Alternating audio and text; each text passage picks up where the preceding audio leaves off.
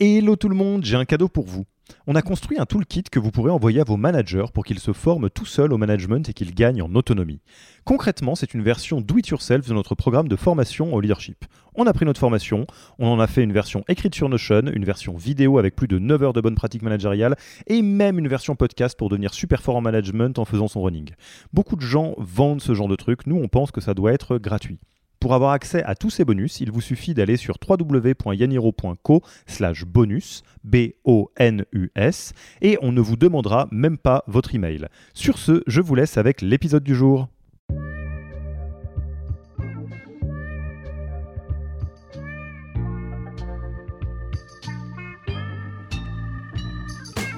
Bonjour et bienvenue dans le podcast du Human Factor. Je m'appelle Alexis Eve et tous les mercredis, je vais à la rencontre des startups les plus véloces pour rentrer en détail dans les bonnes pratiques RH qui leur permettent de faire du facteur humain un levier de croissance plutôt qu'un risque. Donc en général, moi, à ce moment-là, ce que je fais, c'est que je vais regarder toutes les étapes par lesquelles un candidat va passer. Le Human Factor, ce n'est pas qu'un buzzword, c'est aussi le nom de notre premier livre les clés de l'alignement entre associés, d'une organisation adaptée ou encore de la bonne relation à son travail. The Human Factor, c'est 100 pages de retour terrain des plus belles startups et de bonnes pratiques actionnables. Si vous voulez en savoir plus, allez tout simplement sur www.yaniro.co book, B-O-O-K. On met le lien dans la description de l'épisode. Pour l'heure, je vous laisse avec l'invité d'aujourd'hui et vous souhaite une bonne écoute. Bonjour Morgane, comment vas-tu? Ça va très bien, Alexis. Merci beaucoup de me, recevoir. eh ben merci à toi, merci d'avoir accepté notre invitation sur le podcast de Human Factor euh, de Yaniro. Euh, on enregistre à distance encore, donc euh, d'où la petite différence d'ambiance de voix entre Morgan et moi, c'est parce qu'on n'enregistre pas au même endroit. et donc si vous avez cliqué sur ce, cet épisode, si vous avez lancé l'épisode, vous avez une petite idée de ce dont on va se parler, vous avez peut-être même une petite idée de ce que c'est que folk, mais dans, le, dans le doute et puis parce que vous ne connaissez peut-être pas Morgane, je te laisserai volontiers euh, te présenter ainsi que Folk. Oui, bien sûr. Euh, alors du coup, moi je suis Morgane. Ça fait euh, ça fait 7-8 ans que, euh, que je travaille sur des sujets qui tournent autour du recrutement, pas mal de sourcing dans des boîtes euh, dans des boîtes tech. Et j'ai rejoint Folk il y a un an et demi. Euh, pareil pour m'occuper de tous les sujets qui tournent autour de, de notre équipe. Folk, pour le petit point, qu'est-ce qu'on fait? On développe un outil de contact management, un outil de contact management tout en un qui va servir sur plein de use cases différents, que ce soit du recrutement justement, euh, que ce soit euh, gérer euh, des relations avec des investisseurs, des utilisateurs, des clients, donc vraiment plein de sujets différents.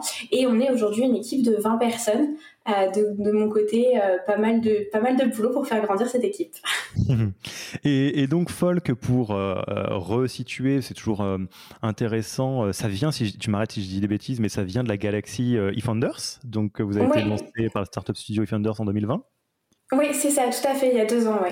Ouais, et, vous avez euh, levé des fonds euh, donc pour financer votre croissance. Oui, oui, c'est ça. On a levé des fonds euh, en septembre, septembre 2021. On a levé 4,5 millions de dollars avec un fonds d'investissement qui est Axel et avec une bonne vingtaine d'opérateurs angel, donc des personnes qui gravitent dans l'univers justement productivity tool, collaborative, collaborative tool également. Hmm. Et donc, euh, comme, euh, comme vous vous en doutez, euh, on va se lancer sur un sujet qui va être vraiment fun, je pense. On va parler de recrutement, bien sûr. Pour un podcast pratique RH, le recrutement, c'est quand même une partie qui est très, très, très importante. Mais on va aborder le recrutement par un autre angle, qu'on appelle donc, avec beaucoup de tendresse, recrutement 101. non pas sous-entendu que on va le faire en version un petit peu nulle, un petit peu ceinture blanche, mais plutôt parce que on s'est rendu compte que dans beaucoup d'épisodes, euh, on a abordé euh, le recrutement euh, dans une logique de vitesse de croisière. C'est-à-dire, typiquement, je prends ça à Rassam de Doctolib, toutes mes amitiés à Rassam s'ils nous écoutent, mais je peux imaginer que quand on regarde le niveau de précision de la machine Doctolib et qu'on est peut-être une boîte comme Folk, on se dit un peu, ça va être super cool, mais pas tout de suite, parce que là, c'est très raffiné et qu'il faut prendre les sujets les uns après les autres. Donc là, on s'est dit, une boîte qui est au tout début, euh, parce qu'il y a toujours une première pierre, euh, et qui veut commencer à se lancer dans le recrutement et qui se dit, mais alors est-ce que je suis vraiment censé lancer cette grosse machine ou est-ce que je peux le faire un petit peu euh, plus rapidement? Bah, Avec Morgane, on va regarder qu'est-ce qu'il faut effectivement structuré parce que c'est ce qui fait la différence entre un bon process de recrutement euh, et euh, faire le truc à l'arrache complet, ce qui est pas bon du tout et qui va créer de la dette. Euh, et à l'inverse, ce qui peut se faire de manière qui est simple pour éviter de se faire des usines à gaz. Donc recrutement 101. Je l'ai bien expliqué, Morgane? oui, oui, je trouve ça, je trouve ça hyper intéressant comme euh, comme perspective. Et c'est vrai que moi, pour faire un peu le parallèle avec mes expériences passées, je suis exactement tombée dans cette réflexion-là quand, euh, quand j'étais sur mon poste précédent au sein d'une équipe, pareil, d'une dizaine de personnes. J'étais la première personne à, à rejoindre l'équipe sur les sujets de recrutement. Euh, et en fait, il y a tout à construire. Et je me suis dit, bon, ben, forcément, je vais commencer un benchmark, je vais regarder un peu ce qui se fait, euh, euh à côté dans d'autres sociétés. Et effectivement, bah, comme tu dis, en fait, les sociétés qui partagent énormément sur leurs bonnes pratiques de recrutement, c'est des sociétés qui sont déjà à un niveau de, de, de structuration, en fait, déjà avancé. Et, euh, et en fait, euh, bah, aujourd'hui, ça m'a pris 4 ans en fait pour itérer, me dire en fait, il faut pas partir de ce bloc hyper hyper complet qui sera peut-être pertinent pour nous dans quelques années, mais vraiment euh, voilà poser les premières briques et puis itérer au fur et à mesure. Donc, ouais, complètement. Exactement. Épisode première brique donc. Euh, et moi je, je, nous donne ça comme note d'intention. Euh, c'est même pour les premières briques, qu'est-ce qu'on fait de manière, euh, j'allais dire, euh, euh, processée ou, structurée? Parce que ça va être, je pense, tout le cri du cœur de la plupart des recruteuses et des recruteurs experts, expertes qui nous écoutent, c'est non, on fait pas du recrutement juste à l'arrache en allant rencontrant des gens en disant bon bah toi t'es bien, tu rentres, même pour les premiers. Mais pour autant, il y a des moments où on va pouvoir se simplifier la vie. Donc commençons j'imagine pas me tromper en disant que le point de départ de recrutement 101, c'est j'ai un poste à pourvoir. Peut-être le premier, peut-être qu'on est quatre et que je et que on ouvre le premier poste pour peut-être alternance, stagiaire, euh, euh, profil CDI, je ne sais pas. Donc ça commence là, j'imagine. Ouais, complètement. Enfin, en tous les cas, moi, je verrais effectivement commencer, commencer de ce point-là, de se dire en fait, même pas on ouvre un poste, mais peut-être déjà on a un besoin on a un besoin, on sait qu'il nous manque une compétence, une personne dans l'équipe pour avoir un petit peu plus de vélocité. Et c'est vrai qu'effectivement, comme moi j'ai rejoint mes, mes précédentes sociétés où il y avait un peu tout à construire, le premier point qu'il y a à construire au-delà des process, c'est l'équipe avec effectivement en fait comprendre euh, bah, quelles sont, euh, encore une fois, quelles sont les compétences, quelles sont les personnes qui vont nous manquer dans, dans, dans les équipes.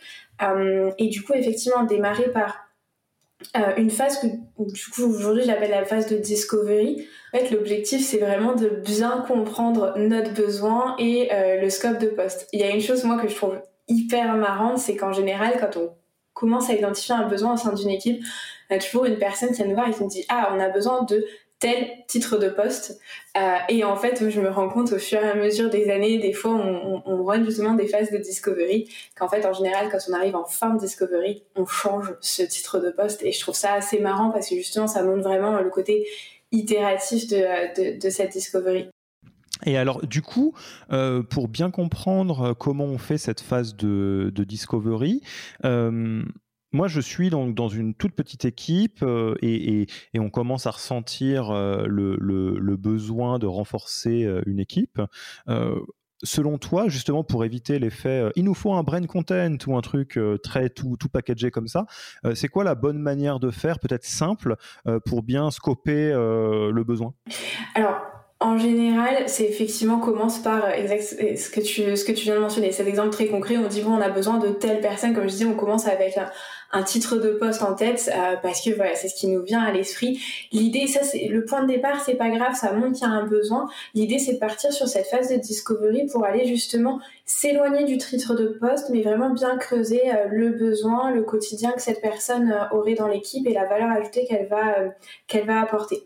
Du coup, nous, ce qu'on fait aujourd'hui dans les phases de discovery, c'est qu'on passe en revue des questions. Euh, je veux dire quatre typologies de questions, je crois que j'en oublie aucune, qui vont nous permettre d'une part de mieux définir le scope de poste. Donc ça c'est la première catégorie de questions. Là on se pose, euh, on, se pose avec l'équipe, on réfléchit à quelle est la mission principale sur le poste, quelles sont euh, les principales tâches, les projets, les responsabilités sur ce poste. Euh, ensuite on passe sur une, une typologie de questions qui va permettre de comprendre la personne que l'on recherche.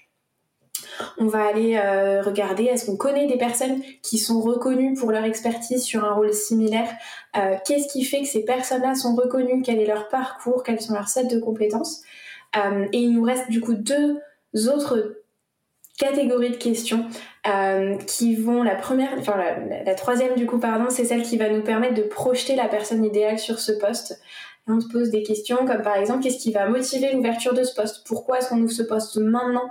Euh, Qu'est-ce qui différencie C'est une question que j'apprécie énormément. Qu'est-ce qui différencie ce poste dans notre équipe d'un même poste dans une autre société? Je trouve ça hyper intéressant comme question pour ensuite aller construire des messages d'approche, une, job description, etc. Euh, et la dernière, la dernière catégorie, la quatrième catégorie de questions, ça va être plutôt des questions pratiques qui va être le manager, qui vont être les principaux collaborateurs, collègues euh, de proximité de cette personne, quel est le budget, le salaire, est-ce qu'on doit cibler une time zone en particulier C'est vraiment tous ces aspects-là où au final, ce que je, disais un petit peu tout à l'heure, on s'éloigne vraiment du titre de poste, mais du coup, une fois qu'on a les premières réponses à ces questions, nous, ce qu'on va faire, c'est qu'on va creuser encore cette phase de discovery et on va aller discuter avec des personnes de notre réseau pour challenger notre compréhension, pour challenger notre vision, pour avoir aussi des conseils euh, et s'assurer qu'en fait on a le bon niveau d'attente euh, sur, euh, sur ce poste-là.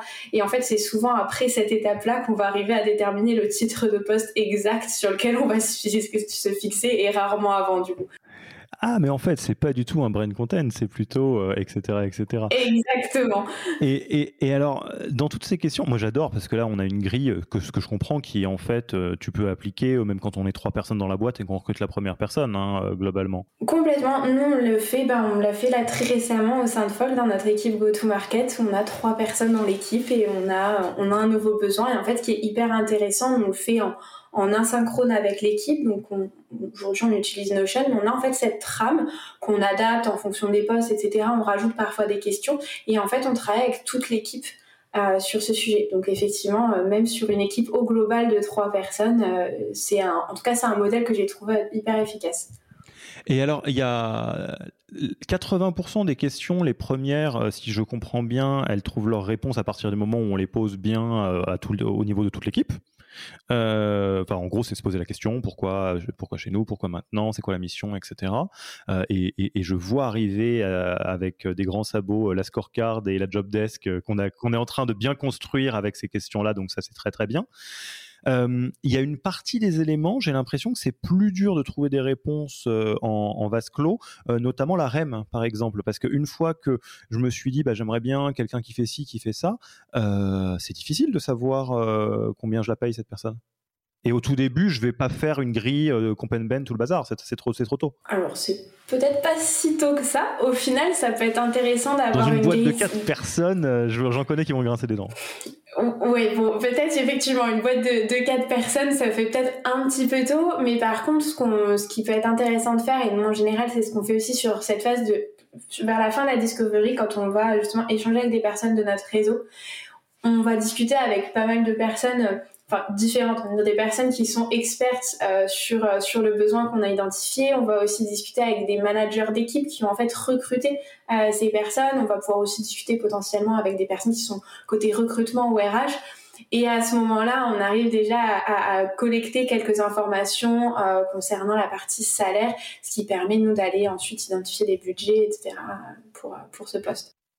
Et, euh, je, fais euh, une toute petite incartade. Euh, je, je, taquinais un petit peu sur ça. Mais alors nous-mêmes, on est une boîte de à peu près 10 personnes, donc on est on est pleinement là-dedans. Et effectivement, alors sans trop le savoir, on fait un peu ça sur la partie REM, c'est-à-dire qu'on pose des questions à gauche à droite pour avoir une idée du, du marché. on peut utiliser Figures aussi, qui est un très bon outil pour se positionner et qui, qui permet de le faire rapidement. et sans euh, évidemment rentrer dans une grosse machine de, euh, de grid REM, euh, et je vous renvoie aux excellents épisodes qu'on a fait avec Virgile Ringard de Figures et avec Adeline Baudemer de, Gorgias là-dessus. je trouve que c'est très intéressant de au, moins se positionner sur les percentiles par rapport au marché. typiquement, nous, le dernier poste qu'on a ouvert, on s'est dit est-ce qu'on est en capacité de payer cette personne dans le top 80-90% du marché? Oui, et parce que du coup, on veut quelqu'un de particulièrement excellent sur le domaine ça rentre dans les marges, les machins, les trucs. Donc on a choisi de faire ça en âme et conscience, ce qui, ce qui est, je trouve, beaucoup plus agréable que de partir à l'aventure en se disant bon. Euh, oui, complètement. Et, c'est exactement ce sur quoi j'allais rebondir. Je trouve hyper intéressant déjà de se poser la question. Comme je dis, on part pas à l'aveugle.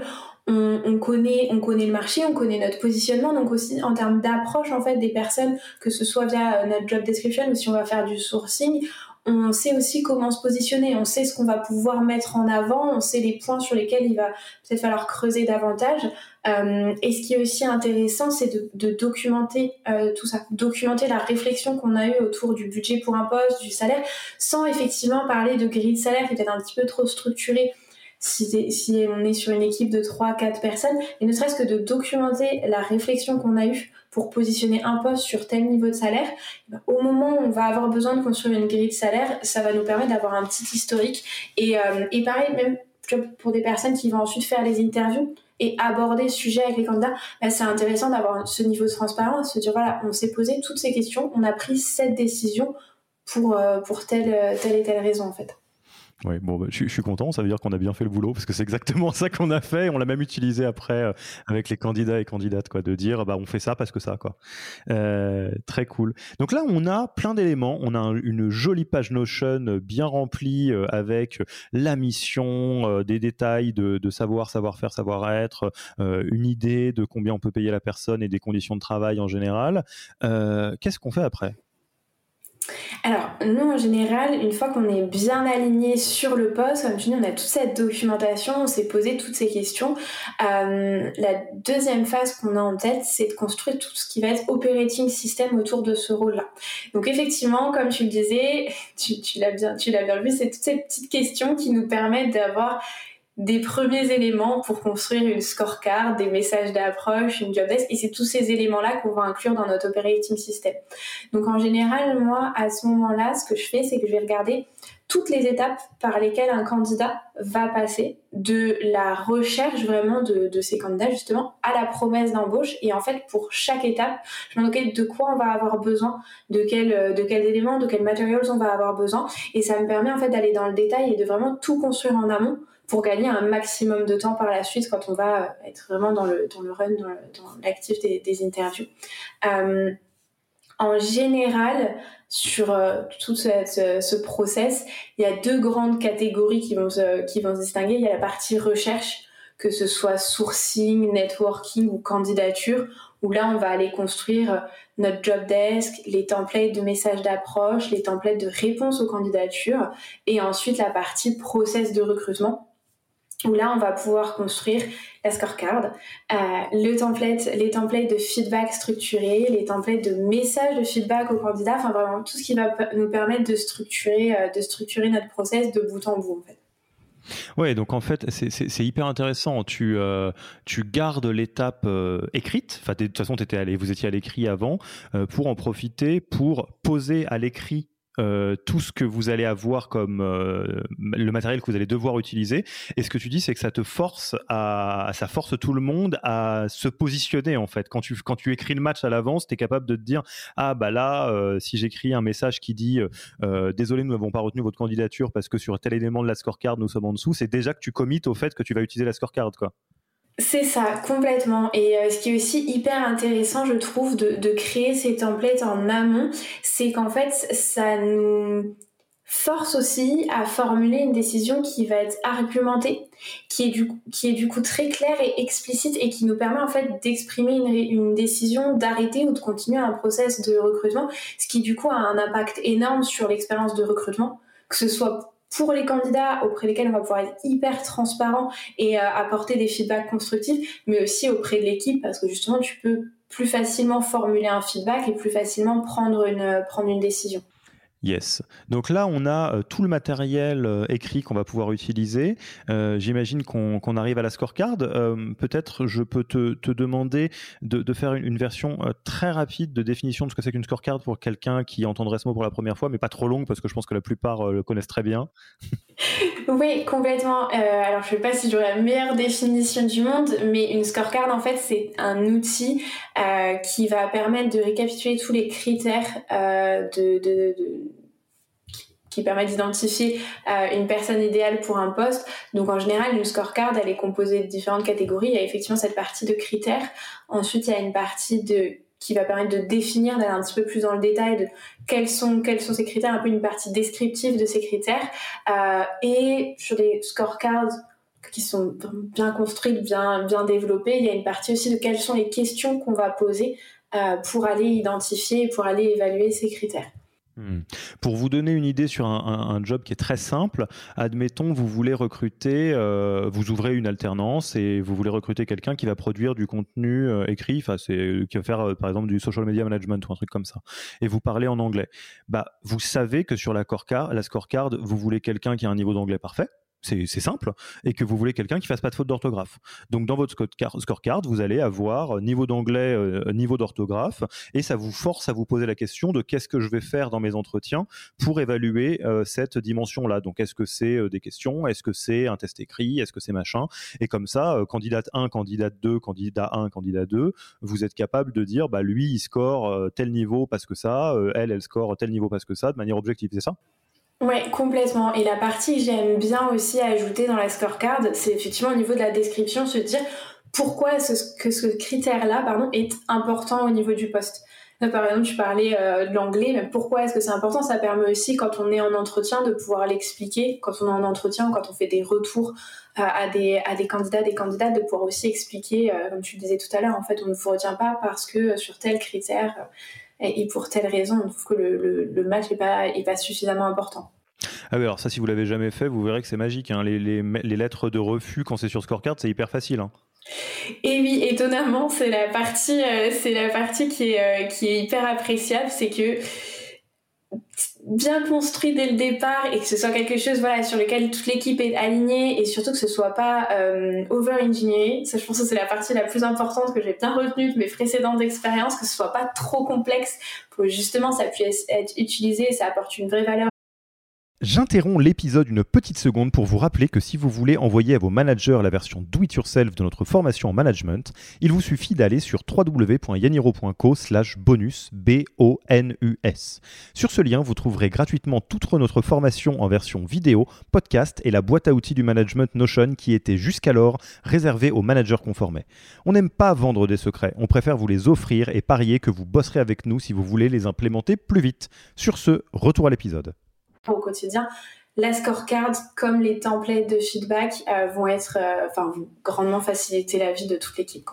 Ouais, ça c'est peut-être un point qui est important euh, de pas over-engineer. Si vous tapez scorecard, euh, account executive SDR ou je sais pas trop quoi sur internet, vous allez souvent trouver des versions qui sont hyper complètes. donc vous vous avez le droit, en tout cas c'est ce que j'entends ce que tu dis Morgan, de couper un peu à l'essentiel pour faire quelque chose de simple, c'est ok. Ouais, enfin en tout cas c'est ce que je conseillerais simplement par retour d'expérience. Je regarde ce que je, ce que j'ai fait les premières fois. Effectivement, je me suis retrouvée à ouvrir un poste, exactement ce qu'on se disait au, tout début de, de, cette discussion.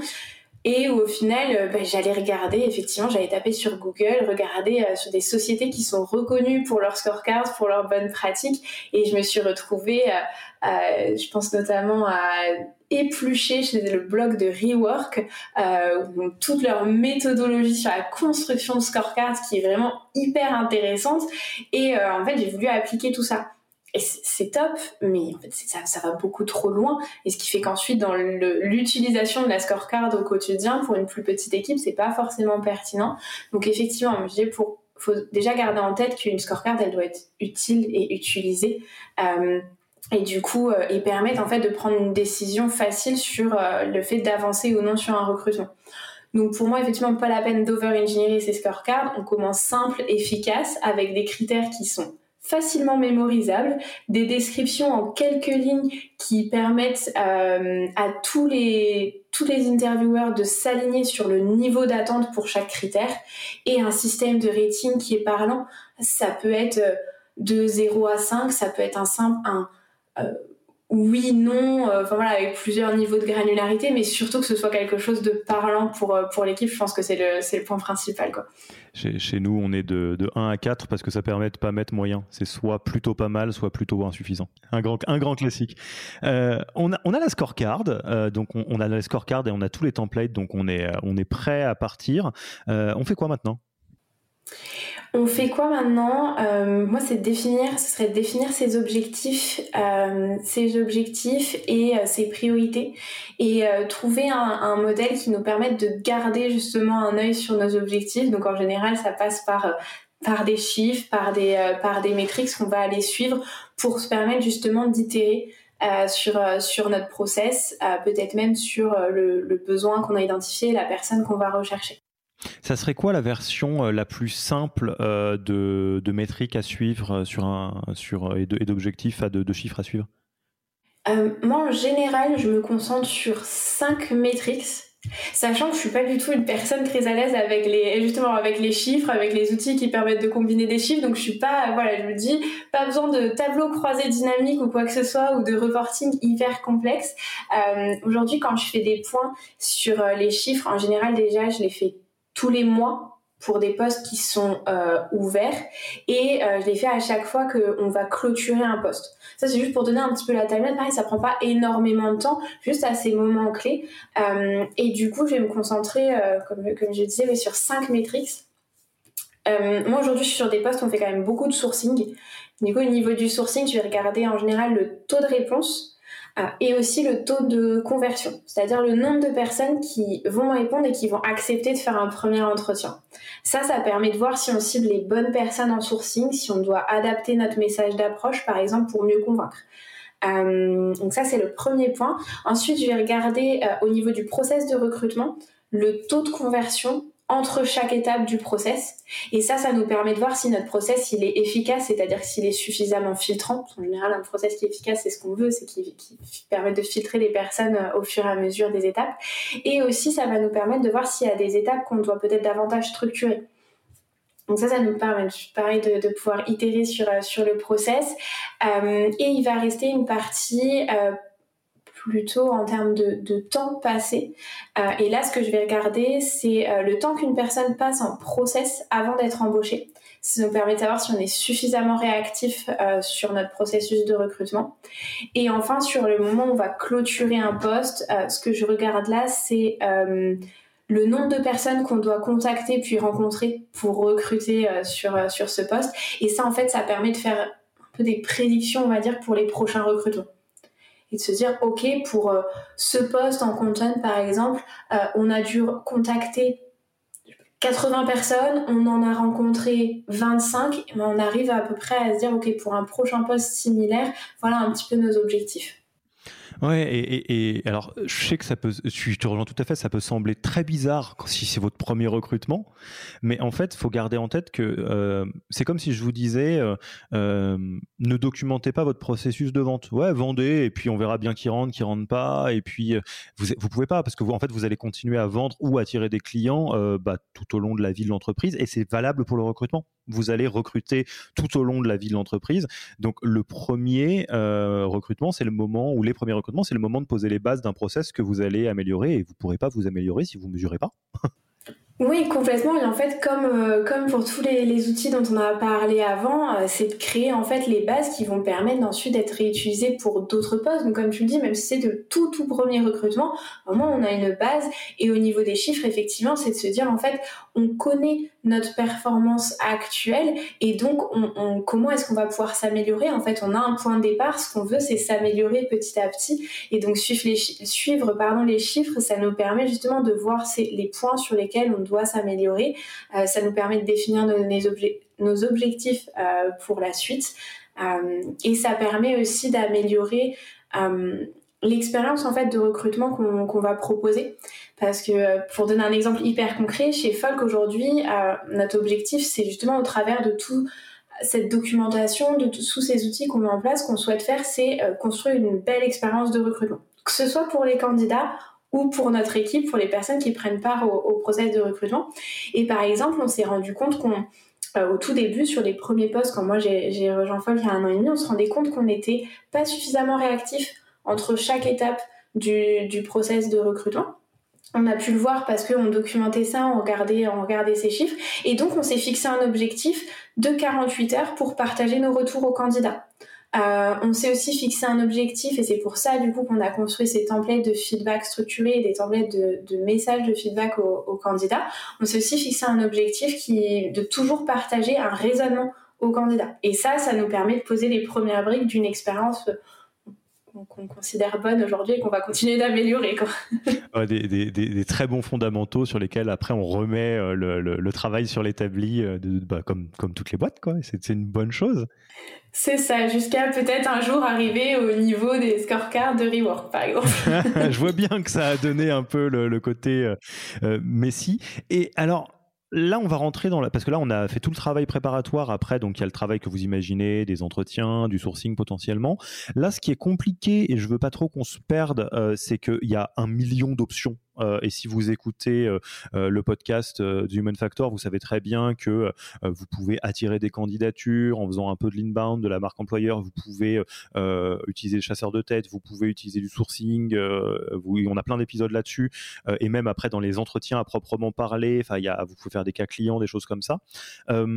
si on se reste dans la logique one-on-one, comment on se positionne là-dessus? Est-ce que euh, on part d'approches qui sont très simples euh, et toi tu peux dire bah dans les premiers recrutements faites-vous la main euh, avec tel tel type d'entretien, tel type de cas de cas concrets et pas trop de sourcing mais plutôt de si et machin tout ça et juste des jobs des, job boards ou au contraire est-ce que tu aurais une autre approche?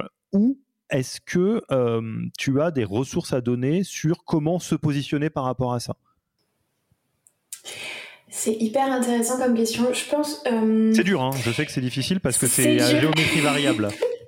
oui, tout à fait. Tu me vois, tu me vois réfléchir. Euh, pour le coup, je, pense que comme avec beaucoup de choses, quand on construit un process, quand on, quand on construit son recrutement, il faut tester. Il faut tester et voir ce qui fonctionne. Je peux euh, donner une, réponse par rapport à mes expériences passées. Euh, typiquement, euh, aujourd'hui, je sais que pour les personnes qu'on va rechercher au sein de Folk, ce qui va être le plus pertinent, c'est euh, de faire du sourcing.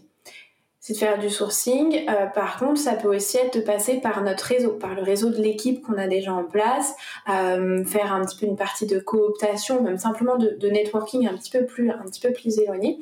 De la même façon, ce qui fonctionne beaucoup pour Folk, c'est de se créer un réseau sur du long terme. C'est-à-dire qu'aujourd'hui, quand on va faire des, recherches, euh, on va faire du sourcing sur un besoin en particulier, on se permet aussi d'aller contacter des personnes. Euh, on se dit, OK, c'est une personne qui a un parcours intéressant, on n'a peut-être pas de poste aujourd'hui, mais par contre, avoir un premier échange, un premier point de contact, ça va être intéressant. Et je pense que ça, quand on démarre, pareil, quand on démarre le recrutement, euh, quand on commence à construire une équipe, c'est peut-être pas le point sur lequel on se concentre, alors que ça peut faire gagner énormément de temps par la suite. Donc, si je reprends, euh, même pour les premiers, euh, bon, j'imagine qu'il y a des fondamentaux du genre euh, poster l'annonce sur les bons job boards pour recevoir des candidatures. Oui, et pareil, de la même façon sur les job boards, c'est aussi de regarder la performance en fait de chacun de, chacun de ces job boards pour savoir ensuite sur lesquels on va lesquels on va vouloir capitaliser. effectivement, partager partager la job desk, c'est effectivement le premier point. Ça permet aussi de donner des éléments quand on est sur une approche en sourcing, quand on va échanger avec des personnes qui sont intéressées, ça permet de rediriger vers tout ce contenu. Donc là, euh, déjà, juste sur cette partie-là, euh, s'il y a quelqu'un qui est totalement novice qui nous écoute, euh, parce que tu as raison, vous nous sentez un tout petit peu hésitant à ce stade-là, c'est parce qu'on rentre dans quelque chose où il n'y a pas de vérité absolue. donc évidemment, il y a quelque chose à construire et à itérer, mais on va dire pour commencer à lancer les expérimentations, c'est quoi les job boards sur lesquels il faut se positionner pour à minima quoi, pour voir si ça prend ou si ça prend pas? Oui, alors moi je dirais euh, une partie, euh, par exemple, Welcome to the Jungle, des job boards qui vont être très... Euh, très macro, très, globaux. Oui, C'est ça. et tester cette typologie de job board. Je pense par exemple, effectivement, Welcome to the Jungle, Angel List par exemple, qui peut, moi j'ai retenu typiquement ce que j'utilise euh, au, quotidien. Euh, et ensuite, ce qui fonctionne aussi très bien, c'est d'aller diffuser les annonces, peut-être pas sur des job boards, toutes les communautés n'ont pas de job board, peut-être sur des réseaux Slack, etc. En tout cas, des communautés très ciblées sur le métier qu'on va recruter. Euh, et ça, c'est vrai que ça fonctionne très bien. Et ce qui est aussi intéressant sur ce mode de fonctionnement-là, au contraire des job boards qui sont pour la plupart payants, c'est que de rejoindre des communautés euh, Slack, euh, c'est gratuit. C'est quand même assez pratique quand on, démarre sur des recrutements et en plus ça permet d'avoir euh, d'avoir beaucoup d'indicateurs sur le poste en fait en lui-même. Hmm. Donc ok, ouais, donc euh, logique euh, de, prendre les meilleurs euh, généralistes, donc on pense à Welcome, on pense à Angel List, pour avoir, ne serait-ce qu'en termes de marque employeur, pour avoir le bon point de chute vers lequel renvoyer tout le monde. et après, et, j'ai fait exprès de te poser la question en ces termes parce que je me doutais que ça allait arriver là. Bah, la raison pour laquelle il n'y a pas une réponse standard, c'est que c'est comme la vente. Hein. Il n'y a pas un endroit magique dans lequel vous allez mettre votre annonce et vous allez recevoir 10 000 candidatures et vous allez royalement choisir. Non, va falloir trouver les bons profils. Donc, bah, euh, vous vous motivez, vous essayez de trouver où est-ce qu'ils habitent ces gens-là, euh, et, vous, diffusez l'annonce. Complètement. Et, tout comme pour la recherche, au final, euh, je pense que ça va être très rare de du premier coup d'identifier exactement les bonnes personnes, les bons endroits, les, bons réseaux sociaux sur lesquels contacter ces personnes.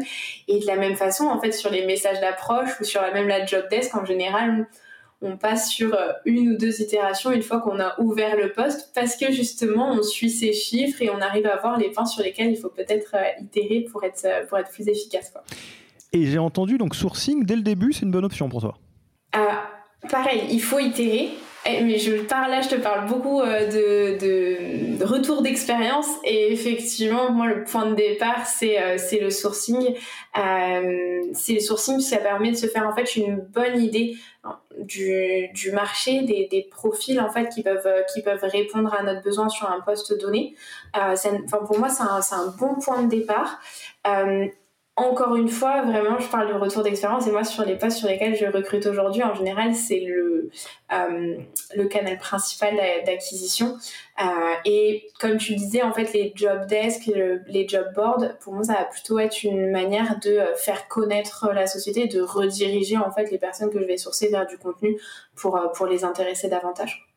Alors, tout petit mot sur le sourcing. Euh, donc, un, déjà, si vous ne voyez pas exactement ce que c'est, c'est globalement euh, aller euh, pousser son, annonce à, un grand nombre de profils que vous avez choisis et en voyant après ce qui remonte. Hein. c'est l'équivalent de la prospection directe en, vente. c'est quand on va contacter des gens un petit peu sur LinkedIn. si ça vous fait peur, si vous vous dites non, mais ça, c'est un truc, je ne sais pas comment le prendre, c'est difficile, ça va être cher, ça va être machin, je vous invite à écouter l'excellent épisode qu'on a enregistré avec Louise Mouton de Guide Guardian euh, qui est phénoménal. Euh, déjà, euh, Louis, si tu nous écoutes, arc-en-ciel sur toi, c'était incroyable ce qu'on a fait pour que vous vous rendiez compte que c'est pas invraisemblablement complexe. C'est juste du travail en fait et une bonne approche. Et Louise euh, va vous partager cette bonne approche. Et, je sais, euh, pour euh, le dire de manière très personnelle, que moi je faisais partie des gens qui étaient un peu en train de se dire, bah de toute façon le sourcing c'est pas pour nous, on est trop petit, ça va être trop compliqué. Prochain poste ouvert, c'est sûr qu'il y a du sourcing. Maintenant que je vois comment ça fonctionne, bah oui, parce que c'est c'est pas très complexe, c'est juste un, un, travail à faire quoi. Et ça va permettre d'avoir un vivier qui est différent. Et si tu dis que c'est votre canal d'acquisition principal, bon bah ça veut tout dire. Oui, oui, c'est vrai que effectivement ça prend du temps, ça prend du temps à construire. C'est vrai qu'en termes de, euh, de, de, retour sur investissement, euh, c'est hyper intéressant comme approche. Même effectivement si on est une petite équipe et même si on débute sur du recrutement, c'est vraiment hyper intéressant, ne serait-ce que sur du long terme, comme je disais tout à l'heure, pour se construire en fait un, un réseau et un, un, vivier, un vivier de personnes, un vivier de contacts qu'on va pouvoir ressolliciter au moment, au moment idéal. Yes. Et, dernière question avant qu'on termine euh, sur l'interview que je posais tout à l'heure. Euh, pour structurer ces entretiens, enfin choisir un peu son process de recrutement, encore une fois, il n'y a pas de réponse absolue, euh, mais où est-ce qu'on va trouver l'inspiration? Comment je sais mon account exécutif si je lui fais passer un, deux, trois entretiens? Est-ce que je fais un cas concret? Si je fais un cas concret, je le fais sur quoi? Est-ce que je fais de la prise de ref? Euh, nous là-dessus, en fait, on en revient en général quand on se pose cette question, on en revient à la phase de, euh, discovery et en fait, on va mélanger les connaissances euh, qu'on a qu'on a eues sur cette phase de discovery. On va discuter avec les membres de l'équipe euh, pour avoir leur, leur, perspective sur le process de recrutement idéal. Discuter aussi, comme je disais, avec des personnes de notre réseau euh, qui ont finalement recruté euh, la même typologie de profil pour voir quels ont été leurs process de recrutement. Si aujourd'hui tu prends un peu de recul par rapport à ce process de recrutement, qu'est-ce que tu irais améliorer? Et du coup, on, prend aussi pas mal d'inspiration du retour d'expérience d'autres personnes.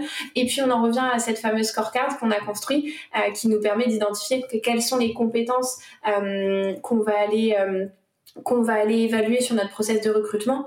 Comme tu disais tout à l'heure, par exemple, euh, sur l'exemple que tu mentionnais tout à l'heure, l'anglais, euh, bah, c'est tout, au long du, du process de recrutement. Si on fait tout notre process de recrutement en anglais, la partie peut-être orthographe, c'est d'avoir un, cas concret qui va nous permettre de tester les capacités de rédaction d'une personne. Donc tous ces tous ces éléments là qui vont nous permettre de construire le process de recrutement.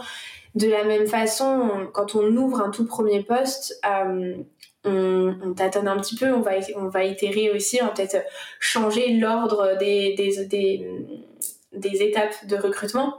Euh, ou alors, euh, ou alors euh, modifier un petit peu l'aspect, le format d'une étape, et ça permet voilà de, pouvoir itérer. En général, quand on a trouvé une structure qui fonctionne bien pour un poste, on peut la répliquer pour d'autres avec quelques petites adaptations.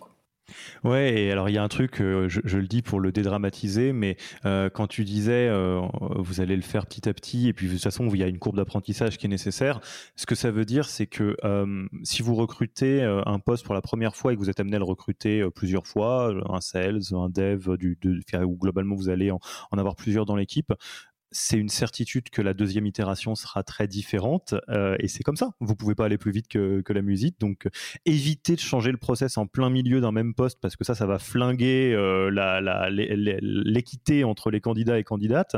Donc on évite de pas faire passer le même process à tout le monde. Mais par contre, se dire que bah, votre premier DevOps, vous allez avoir une scorecard qui ressemble à ça et puis un process qui ressemble à ça et que deuxième DevOps, vous allez vous dire ah non mais en fait, faudrait complètement lui faire passer ce cas-là parce que cette compétence est beaucoup plus facile de l'évaluer comme ça. Je pense que ça fait partie du jeu, quoi. Oui, complètement. Et puis si on recrute une deuxième fois sur un poste similaire, il est fort probable que le besoin ait un tout petit peu évolué parce qu'on va chercher une complémentarité au sein de cette équipe. Donc déjà, ça va jouer. Ce qui est intéressant aussi à ce moment-là, c'est pour ouvrir un second poste sur une typologie de poste, c'est aussi de collecter au fur et à mesure les feedbacks des candidats qu'on aura vus en entretien, candidats avec qui on, avance jusqu'au bout du process ou non. Euh, je trouve c'est hyper intéressant d'avoir aussi des retours euh, du de, candidats en fait qui permettent de nous d'itérer en fait sur sur le process euh, peut-être d'avoir d'amener un peu plus de clarté euh, sur sur la préparation de certaines étapes je ça aussi hyper intéressant sur la phase de, de rétro du coup Top. Recrutement 101, je pense que vous avez tout ce qu'il vous faut euh, entre les mains si c'est la première fois. Euh, si c'est pas la première fois, c'est un bon retour euh, de se reprendre les fondamentaux, ça ne fait jamais de mal. Morgane, c'était un plaisir de t'entendre là-dessus. On va passer tranquillement à la fin de l'interview. Première question, où est-ce qu'on te retrouve? On veut engager la discussion avec toi ou on veut rejoindre Folk? Par où on passe? euh, le plus simple, ce serait, LinkedIn, je pense. Euh, on me retrouver facilement sur, euh, LinkedIn. Euh, je, je, serais ravie de discuter, peu importe le sujet, autour des recrutements de folk. vraiment ravie d'échanger avec les auditeurs de, de Yaniro. Top. Ensuite, quel serait le livre, podcast ou blog que tu recommanderais aux auditeurs et auditrices?